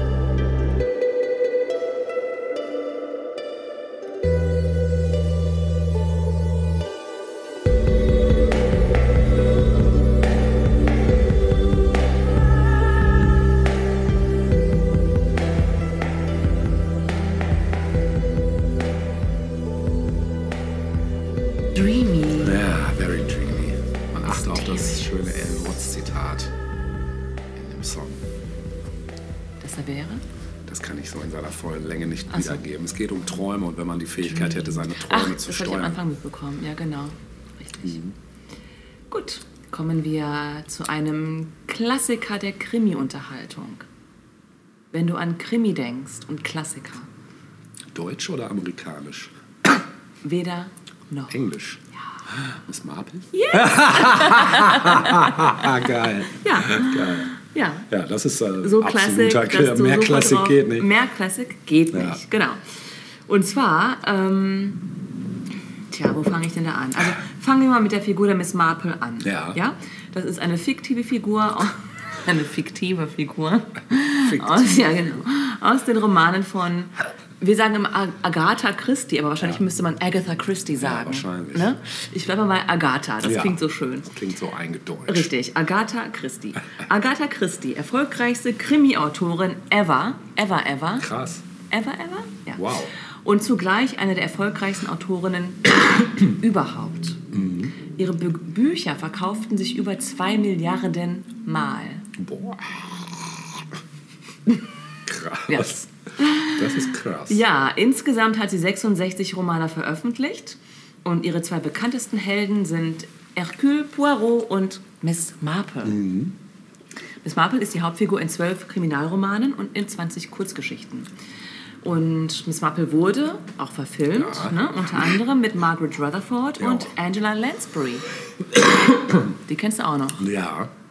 Mord er- ist ihr Hobby. Ah, ja, Beziehungsweise immer, wenn sie Krimis schrieben. Ja, immer, wenn sie Krimis genau. schrieben, genau. Richtig. Also auch die hat ähm, Miss Marple verkörpert. What ist ihr Mobby? Bitte was? What ist ihr Mobby? Genau. ja, und ich ähm, möchte mich ähm, tatsächlich konzentrieren auf die Verfilmungen. Und zwar auf die Verfilmungen mit Margaret Rutherford in der Hauptrolle der Miss Marple. Und ähm, dort konzentrieren möchte ich mich auf die erste Verfilmung. Ähm, es hat insgesamt vier Filme äh, mit Margaret Rutherford gegeben, die Miss Marple als Hauptrolle haben. Und der erste dieser Filme war 16.50 Uhr ab Paddington. Im Original Murder, She Said. Ähm, ja, es ist tatsächlich auch der einzige der vier Filme mit Margaret Rutherford, der auf einem wirklichen Miss Marple-Roman basiert. Und zwar 450 from Paddington. Ähm, die anderen drei Verfilmungen, die wir ja auch alle eigentlich kennen, Mörder Ahoy und wie sie nicht alle hießen, ne, genau, Ahoi. die äh, sind teilweise, äh, basieren die teilweise auf, ähm, ich glaube, äh, Poirot, Hercule Poirot äh, äh, Geschichten, die dann quasi vom Fernsehen auf Miss Marple quasi um Gemünzt. gemünzt wurden, genau. Und ich glaube, der letzte in dieser äh, Viererreihe ist mehr oder minder zusammengebastelt irgendwie, ja. Ähm, aber ja, 16.50 Uhr ab Paddington ähm, ist der erste und der basiert eben auch auf einer tatsächlichen Geschichte. Äh, Regie führte George Pollock und ähm, ja, wer ist denn diese Miss Marple? Also, ich weiß nicht, hast du Miss Marple gelesen oder auch Nee, ausschließlich gesehen, aber geguckt? ge Ne? gelesen habe ich es nicht. Ja. Mhm. Geht mir genauso. Und wenn man sich einfach mal anguckt, ähm, wie ähm, Miss Marple im, äh, in, in den Geschichten, in den tatsächlichen Geschichten dargestellt wird, dann unterscheidet sich diese Figur doch sehr von der filmischen Miss Marple. okay. Ja, ähm, Miss Marples Vorname ist Jane. Ah, ja. Boah, krass, das dauert jetzt gerade einen Moment. Jane Mar Marple. Ja. Ja. man kennt sie halt als Miss, ne? Miss Marple. Genau. Äh, es ist eine ältere Dame um die 65 aus der oberen Mittelschicht. Und ähm, während sie in den Romanen als schlank, blässlich und kultiviert beschrieben wird, ist sie durch Margaret Rutherford eine kleine, kräftige und eher schrullige Person Ja. geworden. Ne? Ähm, und diese Miss Marple bekam dann eben auch zum ersten Mal komödiantische Züge. Also äh, die sind wohl so in den Geschichten äh, erstmal so nicht vorhanden. Ah, okay. Aber die Zuschauer liebten diese Miss Marple. Kann, man, kann man sich gut vorstellen. Klar, ne? ja. Sie lebt in der Old Pasture Lane im fiktiven Dorf Milchester. Und ähm, falls du dich erinnerst, erwähnt sie in diesen vier Filmen immer wieder ihre sportlichen Errungenschaften im Reiten, ja, ja. Golfen, Schießen, Fechten. Immer ist sie die Erste irgendwo Ja. gewesen und äh, erwähnt das immer so beiläufig, Ja, ne? ja. genau, um zu beschreiben, woher sie jetzt gerade diese Skills gerade irgendwie so drauf hat. Ne? Ja. Sie hat in den Filmen, nicht in den Geschichten, in den Filmen, einen guten Bekannten namens Mr. Stringer. Mr. Stringer. ne? Krass, ja, kommt gerade alles wieder so Ja. peu peu. Das ist ein Bibliothekar, Ja. der ihr quasi als Assistent äh, zur Seite steht, wenn es darum geht, knifflige Mordfälle zu lösen. Und diese Figur hat es in der literarischen Vorlage nicht gegeben. Ähm, der Schauspieler Stringer oder Stringer Davis, ich weiß gar nicht, wie man seinen Vornamen ausspricht, äh, war äh, im echten Leben der Ehemann von Margaret Rutherford. Und sie bestand darauf, dass, Ja, das dass er. geil. Ja, Der macht hier mit. Genau, sonst komme ich nicht. Nee, sonst mache ich das nicht, spiele ich die Rolle nicht. Ja, ein bisschen merkwürdig, aber es hat der äh, Geschichte nicht geschadet. Im Gegenteil. Also er ist ein toller Charakter, finde ich, ne, in diesen Filmen. Auf jeden Fall. Gut, worum geht es denn in der Verfilmung von 16.50 Uhr ab Paddington? Ähm, Margaret Rutherford als Miss Marple sitzt in einem Zugabteil, so fängt es an, und liest einen Krimi. und ähm, während sie dort sitzt und liest äh, und der Zug äh, so vor sich hinfährt, ähm, überholt ihren Zug ein anderer Zug. Und sie blickt dann aus dem Fenster und sieht die anderen Passagiere im parallelen Zug äh, dort sitzen. Und in einem Abteil, Shock Horror, wird gerade eine Frau erwürgt. Von einem Mann. Ja. Der, Natürlich. der Schaffner kommt zwei Minuten später rein und sie sagt, äh, Schaffner, Schaffner, ich habe gerade einen Mord, äh, bla bla. Und dann sieht er aber in ihrem Schoß diesen Kriminalroman liegen und denkt sich, okay, die Dame ist ein bisschen, naja, gut. Also das führt äh, sie nicht weiter. Und ähm, die Polizei wird natürlich informiert und alles. Das ist der Inspektor Craddock, der sich auch durch die anderen Verfilmungen zieht. Der findet keine Anzeichen für einen Mord. So, Also da gibt es keine Leiche und kein gar nichts. Also wer soll da ermordet worden sein? Ja? was bleibt Miss Marple anderes übrig, als auf eigene Faust zu ermitteln. So. Und Mr. Stringer hilft ihr natürlich dabei. Und ähm, sie, sie schnüffeln herum. Das ist, glaube ich, wirklich ein Wort, das für Miss Marple erfunden wurde, schnüffeln. ähm, sie schnüffeln ähm, herum und ähm, stellen fest, dass der Körper auf, ich sag mal, auf der Höhe sozusagen des Grundstücks Eckенthorpe Hall ähm, irgendwie geworfen sein worden musste. Entsor entsorgt klingt nicht Entsor- schön. ja. Nein. So, Abgelegt. gedumpt. Ja, äh, versteckt, wie auch immer. Also, ähm, sie schnüffeln dann um dieses Grundstück herum. Das ist so ein großes Herrenhaus mit einem riesen Grundstück. Und ähm, dort wohnt, wie sich herausstellt, die wohlhabende Familie Eckенthorpe. Ähm, Miss Marple denkt sich, okay, da muss ich irgendwie Zugang zu bekommen zu dieser Familie, um das zu checken. Und ähm, sie schleicht sich undercover in das Haus als neue Hauswirtschafterin. Ähm, dort sucht sie dann nach dieser vermissten Leiche, die sie irgendwie dort vermutet, weil das kann nur da irgendwo gewesen sein. Und findet die Leiche schließlich versteckt in einem Sarkophag. Inspektor Craddock wird anonym informiert und beginnt zu recherchieren. Und ähm, Stringer recherchiert zudem ähm, bezüglich des familiären Umfelds dieser Familie.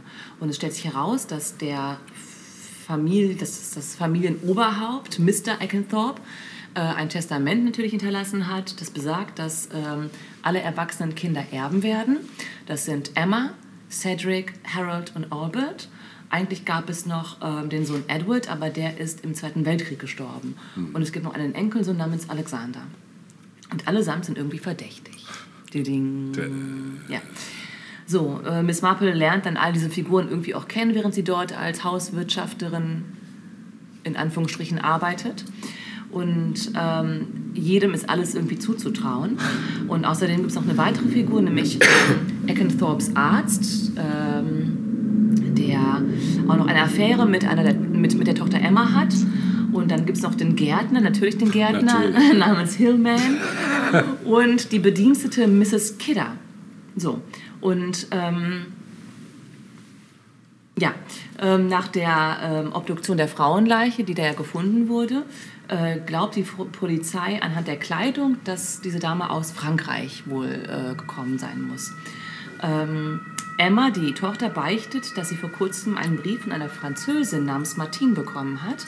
Und diese Martine behauptet in diesem Brief, dass sie mit dem verstorbenen Bruder ähm, Orbit verheiratet gewesen, ne, Edward verheiratet gewesen ist und ähm, kündigt jetzt quasi ihr Kommen an.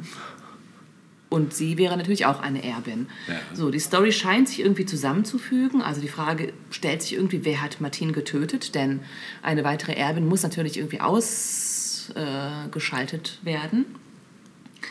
Ähm, ja, aber dann geschieht ein weiterer Mord, nämlich Orbit. Einer der Söhne wird mit Arsen vergiftet und stirbt. Und dann stirbt noch ein Sohn. Und dann hat Miss Marple dann doch eine Ahnung, wer der Mörder ist. Mehr verrate ich natürlich nicht, ja. Ja, ist Ähm, gut. Es ist auf jeden Fall, naja, die meisten von uns kennen diese Miss Marple-Verfilmungen. Mhm. Und ähm, ich weiß nicht, was, was, äh, ich nehme an, du mochtest die, Ja. genauso wie alle anderen auch. Ja. ja? Das ist meiner Oma wieder, äh, der, der, die Credits gehen an meine Oma. Kannst du sagen, was du genau daran mochtest? Ja, das war halt so, das hatte so einen, so einen eigenen Charme irgendwie. Das lag natürlich, glaube ich, auch ganz groß an der Schauspielerin. Die war einfach echt special. Absolut. Ja, und das Krasse war, und jetzt komme ich, die hatte auch extreme Ähnlichkeit Mit deiner meiner Oma? Deshalb war das für mich immer so Das ist krass, da ist witzig. Oma im Fernsehen. Ja. so, ja. Das. Ja, das war wirklich abgefahren. Und äh, meine Oma war halt auch ein Riesenfan äh, von Miss Marple. Und es war quasi so ihr, ihr Auftrag, mir das kulturelle Gut äh, zu übermitteln, so mehr oder weniger. Genau. ich Praise your grandmother. Ja, ich war da halt noch total jung. Ich habe das manchmal gar Ja. nicht gerafft, Ja. ne, was da gerade so ging. Aber ich habe das dann später noch mal gesehen und äh, das war schon hat mich schon sehr äh, gepackt auch. Das war so, ja, weiß ich auch nicht, das hat so einen, so einen ganz eigenen Charme einfach. Das ist so für die Zeit, die war aber auch schwarz-weiß, Ja. ne? Mhm. Genau, das muss Genau, in den auch- 60ern. Also das Ja. Ding ist von 61. Ja.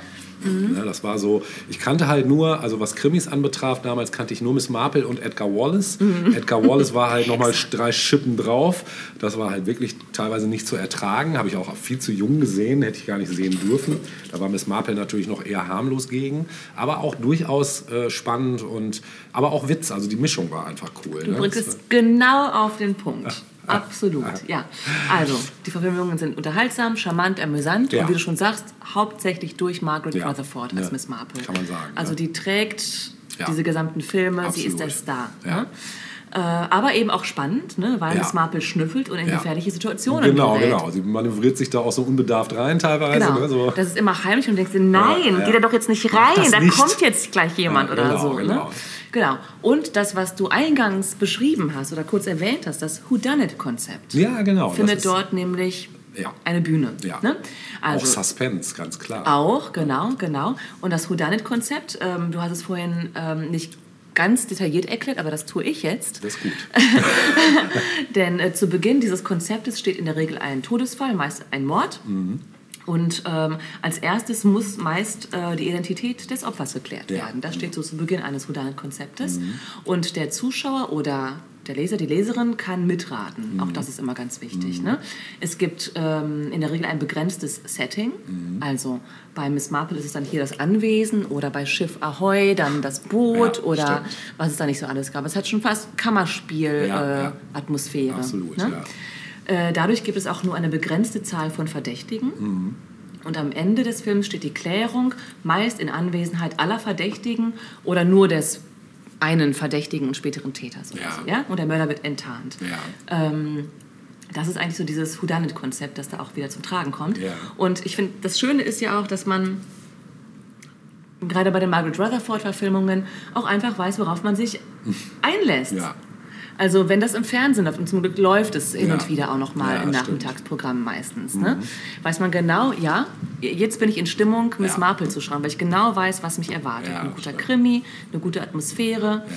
und nicht zuletzt, und dazu kommen wir jetzt, die Titelmusik. Ah, geil, ja, sehr geil. Ja, also die Sehr muss geil. jetzt kommen. Ja, natürlich. Ähm, ja. Das ist einfach ein absolut, Ja. auch im Rahmen der Popkultur, Ja, ein Klassik. Finde ich gut, dass du das jetzt raushaust. Mach jeden ich. Fall genügend dabei.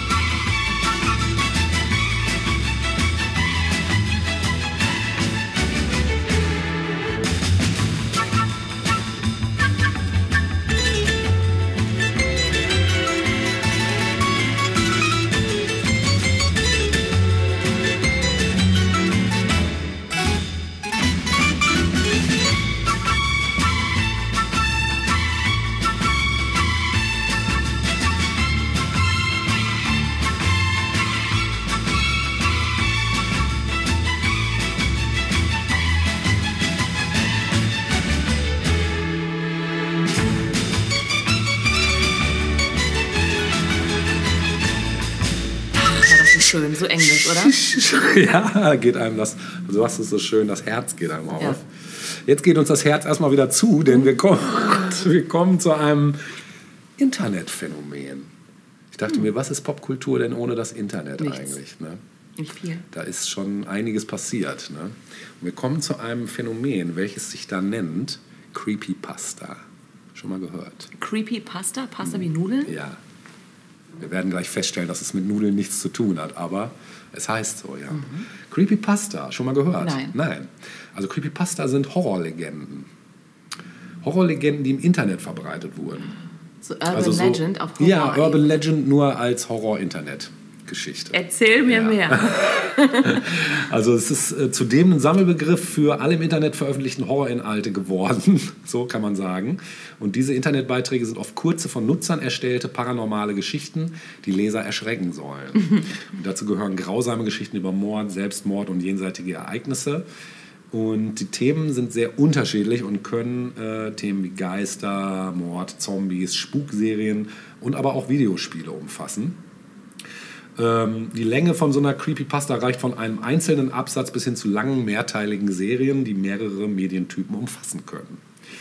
In den Mainstream-Medien wurden Creepypastas im Zusammenhang mit der fiktiven Slenderman-Figur, schon mal gehört, äh, nach dem Slenderman-Stich von 2014 öffentlich bekannt, bei dem ein zwölfjähriges Mädchen von zwei ihrer Freunde erstochen wurden. Die Täter behaupteten, sie In wollten, echt oder was? Mhm. Die Täter behaupteten, sie wollten den Skeptikern von Slenderman das Gegenteil beweisen. Nach dem Mordversuch machten einige Administratoren der Creepypasta-Website Erklärungen, in denen sie die Leser an die Grenze zwischen Fiktion und Realität erinnerten. Ja, soweit, so viel dazu. Ja. Ne?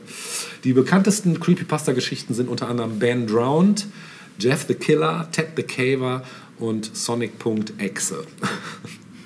Also Creepypasta ist ein Kofferwort aus den Wörtern Creepy und Copypasta. Äh, Der Begriff wurde um 2007 auf dem Imageboard 4chan, das ist, kennt man vielleicht vom Namen, äh, geprägt. Copypasta bezeichnet viralen, kopierten und eingefügten Text. Und der Begriff wurde um 2006 eben auf 4chan geprägt. Die genauen Ursprünge von Creepypasta sind unbekannt.